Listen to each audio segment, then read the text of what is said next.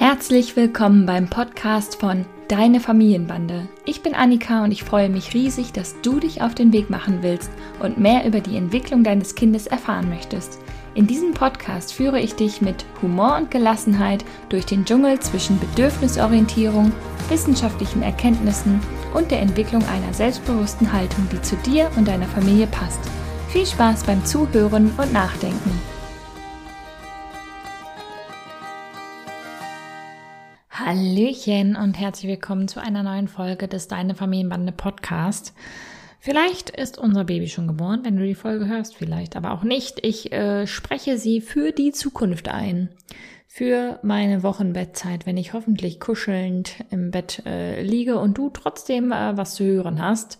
Auch wenn du ja die letzten Wochen auch mit sehr wenig äh, Input von mir ausgekommen bist, versuche ich jetzt hier brav ein bisschen vorzuproduzieren. Mal sehen, wie viel ich schaffe. Das Thema ist äh, trotzdem für uns auch total relevant, äh, was ich vorbereitet habe, nämlich die Übergänge. Die sind hier gerade bei uns auch, äh, erfordern viel Fingerspitzengefühl. Und deshalb habe ich gedacht, das ist ein Thema, was äh, ja euch vielleicht auch betrifft gerade. Vielleicht habt ihr auch gerade zweieinhalb, dreijährige Kinder, die ähm, einfach Unterstützung dabei brauchen, einen Übergang zu bewältigen. Äh, denn ja, der Alltag ist ja für uns Erwachsene schon ganz schön abwechslungsreich. Ne? Ein einzelner Tag besteht aus so vielen Dingen. Aufstehen, waschen, essen, zur Arbeit fahren, arbeiten, Haushalt, einkaufen, Kinder versorgen, das Leben der Kinder koordinieren, Sport machen, Freunde treffen, vieles mehr. Daneben gibt's aber natürlich auch, äh, neben diesen kleinen Übergängen, die ich gerade genannt habe, gibt's natürlich auch noch große Veränderungen, wie zum Beispiel ein Umzug, eine neue Arbeit, ein neuer Partner, eine neue Partnerin und so weiter. Wir Erwachsenen haben im Laufe unseres Lebens gelernt, mit diesen kleinen und großen Übergängen und Veränderungen zurechtzukommen. Unsere Kinder haben diese Lernerfahrung noch nicht und brauchen deshalb unsere Unterstützung. Wie gesagt, das merke ich hier gerade sehr stark im Alltag. Allein dieses, komm, wir gehen jetzt mal zum Wickeln oder äh, wir ziehen uns jetzt mal an, damit wir dann losfahren können irgendwo hin, braucht sehr viel Begleitung gerade. Kinder sind in einem frühen Alter damit einfach entwicklungspsychologisch sehr herausgefordert. Jede kleine Veränderung einer Situation kann Stress für unser Kind bedeuten und bietet einfach auch Potenzial für Gefühlsausbrüche, wenn wir Erwachsenen zu schnell sind für unser Kind. In diesem, in dieser Folge möchte ich dir also aufzeigen, wie du solche Übergänge für dein Kind sanft gestalten kannst und somit das Potenzial für Gefühlsstürme reduzieren kannst. Ich erkläre noch mal kurz, was Übergänge eigentlich sind, äh, was große und kleine Übergänge sind und warum Übergänge Ursache für Gefühlsstimme sein können, auch wenn ich das in der Einleitung gerade schon mal angeteasert habe.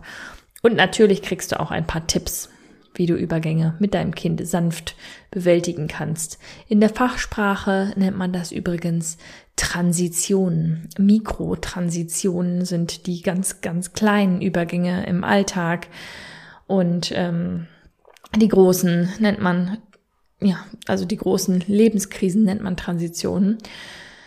Mir ist es auf jeden Fall erstmal wichtig, dass wir Erwachsenen uns auch einmal reflektieren, in welcher Situation wir gerade stecken. Also überleg mal, wo, in welcher Situation steckst du gerade? Hast du dein erstes Kind bekommen? Vielleicht befindest du dich dann noch gerade mit deinem Partner selbst in einer Übergangsphase der Übergang von der Partnerschaft zur Elternschaft mit all seinen Herausforderungen. Vielleicht fragst du dich, warum das in Bezug auf dein Kind jetzt gerade wichtig ist.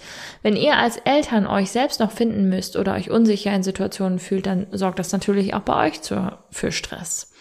Hinterfrag dich doch mal, wie sicher du und dein, dein Partner, deine Partnerin euch in folgenden Situationen fühlt. Eingewöhnung in der Krippe oder Kita, Ihr habt einen Termin, aber euer Kind macht keine Anstalten, sich anziehen zu wollen. Du spürst diesen Zeitdruck äh, im Nacken. Wie löst ihr das? Wie unterstützt ihr euch als Paar? Oder auch euer Kind möchte nicht ins Bett. Du bist genervt. Mit der Zeit oder auch beim zweiten, dritten Kind hast du für dich vielleicht schon ein paar Lösungsstrategien entwickelt, so dass die Situationen für dich nicht neu sind und lassen dich entspannter bleiben. Erlebst du diese Situation jedoch zum ersten Mal, sorgt das bei dir bestimmt für Stress. Ne? Dieser Zeitdruck im Nacken sorgt einfach für Stress. Und dieser Stress feuert euer Konfliktpotenzial noch weiter an. Von daher ist es immer auch wichtig, die eigene Situation zu reflektieren und auch nochmal ehrlich mit sich selber zu sein. Wo stehe ich eigentlich gerade? Was habe ich vielleicht schon für Strategien, auf die ich zurückgreifen kann? Und ist der Stress, den ich mir gerade mache, ist der legitim oder findet der nur in meinem Kopf statt, weil ich im Kopfkino schon drei Schritte weiter bin? Dadurch kannst du dir vielleicht schon vorab ein paar Lösungen überlegen oder dich zumindest gedanklich darauf vorbereiten. Und wenn du dich da ein bisschen sicherer, sattelfester fühlst, dann überträgt sich das auch auf dein Kind.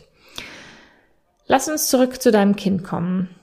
Jeder noch so kleine Übergang in eurem Alltag kann für dein Kind, ja, Stress bedeuten und bietet Konfliktpotenzial. In der Fachsprache habe ich schon gesagt, heißt das Mikrotransition. Das fängt ganz früh am Tag an mit Schlafanzug anziehen, setzt sich fort mit Frühstücken, fertig machen, zum Rausgehen, losgehen, wieder nach Hause aufbrechen, ausziehen und dann vielleicht auch noch Hände waschen. All diese kleinen Übergänge sind äh, herausfordernd für dein Kind, weil es einfach auch eigene Pläne hat und vielleicht noch eine eigene Idee, was es eigentlich gerade machen will. Und dann kommen wir Erwachsenen daher und haben Ideen, dass man jetzt aber dies oder jenes tun soll. Und diese Herausforderung kann größer werden, wenn sie unter Zeitdruck erfolgt. Weil wir Erwachsenen denken, es muss jetzt in dieser Minute passieren und da wenig flexibel sind oftmals. Ne? Kinder halten oft auch an Gewohntem fest. Damit du auf dein Kind entsprechend eingehen kannst, ist es also erstmal wichtig zu verstehen, warum diese Situationen eine Herausforderung für dein Kind darstellen. Ich habe schon zu Beginn erwähnt, dass sein Kind entwicklungspsychologisch noch nicht in der Lage ist, ganz flexibel auf Veränderungen zu reagieren. Es will zu Hause einfach weiterspielen, anstatt loszugehen. Es fühlt sich durch den plötzlichen Aufbruch überfordert. Und für dein Kind ist dieser plötzliche Aufbruch oftmals unberechenbar, da er wenig vorhersehbar ist. Sie haben noch kein Zeitgefühl. Dein Kind kann noch nicht nachvollziehen, warum es genau jetzt frühstücken oder sich die Schuhe anziehen soll. Das heißt, es macht auch überhaupt keinen Sinn, wenn du versuchst, deinem Kind Druck zu machen oder dein Kind vielleicht auch mit deiner Kraft, die ja meistens größer ist, einfach jetzt die Schuhe anzuziehen oder mit Sätzen wie, wenn du jetzt nicht kommst, dann, ich zähle jetzt bis drei, zu drohen. Vielleicht wird dir dein Kind folgen, aber vielleicht eher aus Angst und Druck und solche Sätze führen eher zu einem kleinen Knacks in eurer Beziehung.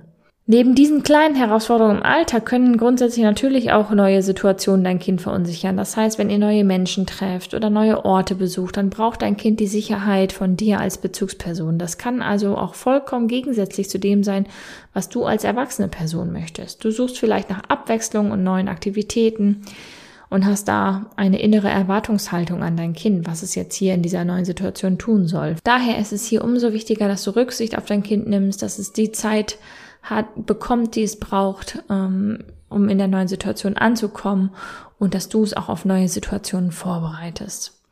Ein Paradebeispiel für so einen großen Übergang ist zum Beispiel die Eingewöhnung in die Kita, die eine massive Veränderung für dein Kind und natürlich auch für dich darstellt. Dein Kind soll auf einmal allein bei einer erstmal fremden Person bleiben, in einer bis dahin fremden Umgebung und dieser Prozess braucht natürlich einen individuellen Zeitraum und kleine Schritte. Wenn du ein bisschen mehr über den Übergang im Rahmen der Eingewöhnung wissen möchtest, dann schau doch auch gerne bei meinen Blogartikeln vorbei oder auch bei meinen Podcast-Folgen, die ich glaube ich zu dem Thema auch schon aufgenommen habe. Die verlinke ich dir nochmal. Jetzt aber erstmal nochmal sieben Tipps, wie du Übergänge sanft gestaltest. Lass uns mal bei den kleinen Herausforderungen im Alltag bleiben. Tipp 1. Besprich die Tagesplanung mit deinem Kind. Stell dir vor, dein Partner, deine Partnerin sagt dir mitten am Tag und ohne Vorwarnung, dass ihr jetzt spazieren geht und ihr euch sofort zackig anzieht. Das würde dich vielleicht auch überraschen und unter Stress setzen, da du vielleicht doch noch mitten in einem spannenden Buch bist. Bei deinem Kind ist es ganz ähnlich. Bezieh es in die Tagesplanung altersgerecht, entwicklungsgerecht natürlich mit ein und kündige an, was ihr am Tag vorhabt. Zum Beispiel, indem du sagst, wir wollen uns jetzt anziehen, dann machen wir einen Spaziergang, dann gehen wir zur Oma. Grundsätzlich gilt dabei natürlich, je größer die Aktion oder Veränderung, desto früher solltest du sie deinem Kind ankündigen. Das heißt, wenn ihr plant, in den Urlaub zu fahren und dein Kind ist schon ein bisschen älter, dann erwähnt das ruhig schon einige Wochen vorher, erklärt deinem Kind, was passieren wird. So nimmst du ihm Stück für Stück die Unsicherheit. Bei jüngeren Kindern braucht es keine wochenlange Vorbereitung auf, bei den meisten. Ähm, sowas wie einen Urlaub. Da reicht es ein paar Tage vorher, wenn ihr anfangt, Wäsche zu waschen und zu packen, dass ihr dann eurem Kind sagt, ähm, wir machen einen Urlaub etc. Aber das ist natürlich extrem individuell, welches Kind welche Vorankündigungen braucht. Kündige aber auch Situationswechsel an. Punkt eins gilt nicht für eure grundsätzlichen Pläne, sondern auch für Situationsänderungen. Wenn du weißt, dass ihr zu einer bestimmten Zeit den Bus nehmen wollt, dann fang früh genug an, es anzukündigen. Dann kannst du das auch mit Sätzen einleiten wie noch dreimal springen, dann gehen wir los. Ne? Gib deinem Kind die Zeit, sein Spiel zu beenden und plane auch Zeit für das Schuhe anziehen ein und natürlich auch für den Weg an sich. Wer weiß, welche tollen Blumen oder sonstigen Objekte es da sonst noch so zu entdecken gibt am Straßenrand. Ne? So nimmst du der Situation die Unvorhersehbarkeit für dein Kind und hast gleichzeitig selber auch nicht ganz so starken Zeitdruck im Nacken, wenn du ein bisschen mehr Zeit einplanst. Ja, das passt zu Tipp 3, versuche Zeitdruck zu vermeiden. Hahaha, ha, ha. ich weiß, das ist äh, immer leicht gesagt, ähm, aber nicht so richtig ähm, einfach umzusetzen. Kinder haben trotzdem kein Gefühl für Zeit oder Verständnis für Zeitdruck. Deshalb sollten wir Erwachsene schauen, dass wir die Verantwortung übernehmen und versuchen, Zeitdruck von vornherein zu vermeiden. Häufig ist unser Tag von begrenzter Zeit und von Terminen geprägt, aber es ist, hilft immer, sich vorher Gedanken über den Tagesplan zu machen. Was kann ich wirklich realistisch einplanen? Wo kann ich vielleicht nochmal Termine reduzieren? Wo kann ich Druck rausnehmen? Welche kleinen Hilfsmittel nehme ich mir vielleicht nochmal mit, damit mein Kind hier gut und mitarbeiten kann, dass wir auch unsere Termine, die sich nicht streichen lassen, dass wir die schaffen. Tipp 4 ähm, ist noch so ein toller, leicht gesagter Tipp. Bleib entspannt. Deine innere Ruhe und Gelassenheit sollte Priorität sein. Wir sollten alles dafür tun, selber möglichst entspannt zu bleiben. Manchmal hilft äh, zum Beispiel eine Art Reframing, ein Umdeuten dafür. Was äh, passiert jetzt hier wirklich Schlimmes? Was ist das Schlimmste, was passieren könnte, wenn wir jetzt zum Beispiel fünf Minuten zu spät kommen? Ich weiß, dass der Alltag und Zeitdruck und Gefühlsstürme unglaublich an die Nerven gehen und da gelassen zu bleiben ist auch definitiv nicht einfach. Wenn du häufiger meine Podcast-Folgen hörst, dann weißt du, dass es mir total wichtig ist, dass du auch deine eigenen Ressourcen und die des Umfeldes damit aktivierst. Das heißt also, dass wir uns alle Strategien überlegen sollten, was wir in stressigen Situationen tun können, um für Entspannung zu sorgen. Vielen hilft grundsätzlicher Ausgleich im Alltag wie Bewegung, Sport, Yoga, aber auch einfach mal rumliegen und nichts tun. Das ist alles total legitim. Einfach das, was dir jetzt gerade hilft, um abzuschalten.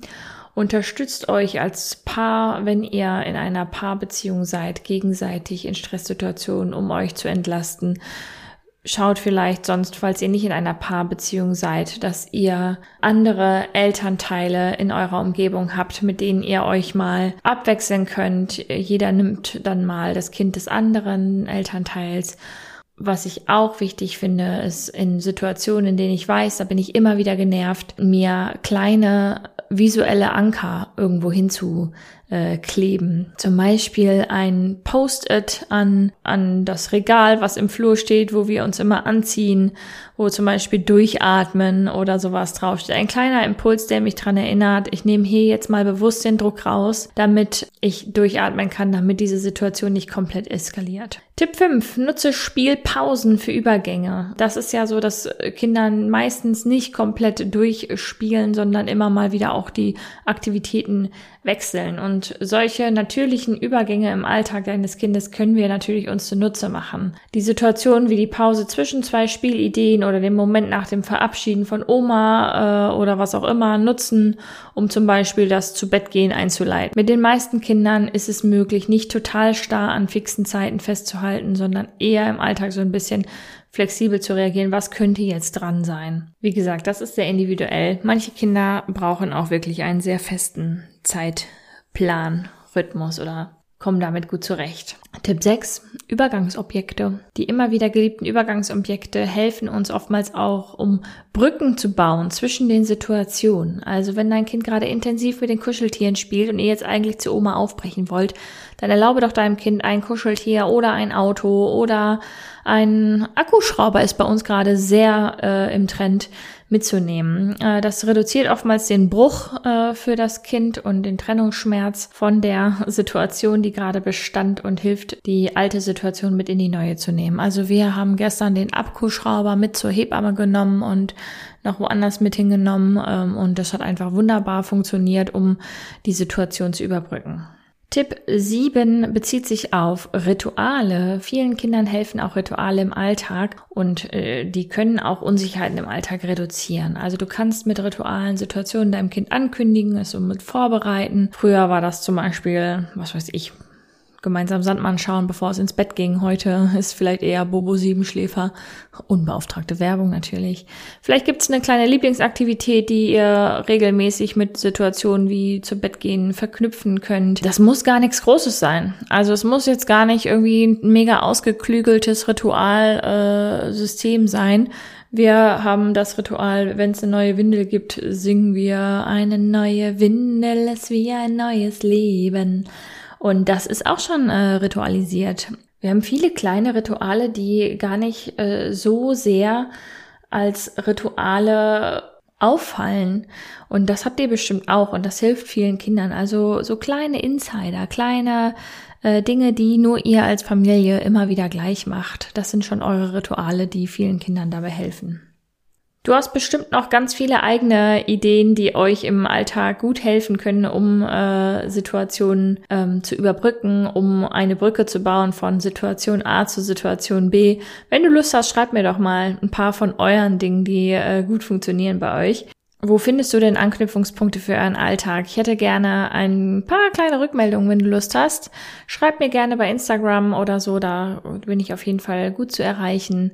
Ansonsten wünsche ich dir erstmal einen gelassenen äh, Familienalltag. Wahrscheinlich sind wir jetzt schon im November, schätze ich mal. Eine ruhige Vorweihnachtszeit, die jetzt so langsam starten kann. Und ja, freue mich von dir zu hören. Bis dann, deine Annika. Das war die heutige Folge des Deine Familienbande Podcasts. Ich freue mich sehr, dass du eingeschaltet und zugehört hast und hoffentlich auch ein bisschen mitgedacht hast und ganz viele neue hilfreiche Impulse für dein Familienleben mitnehmen konntest.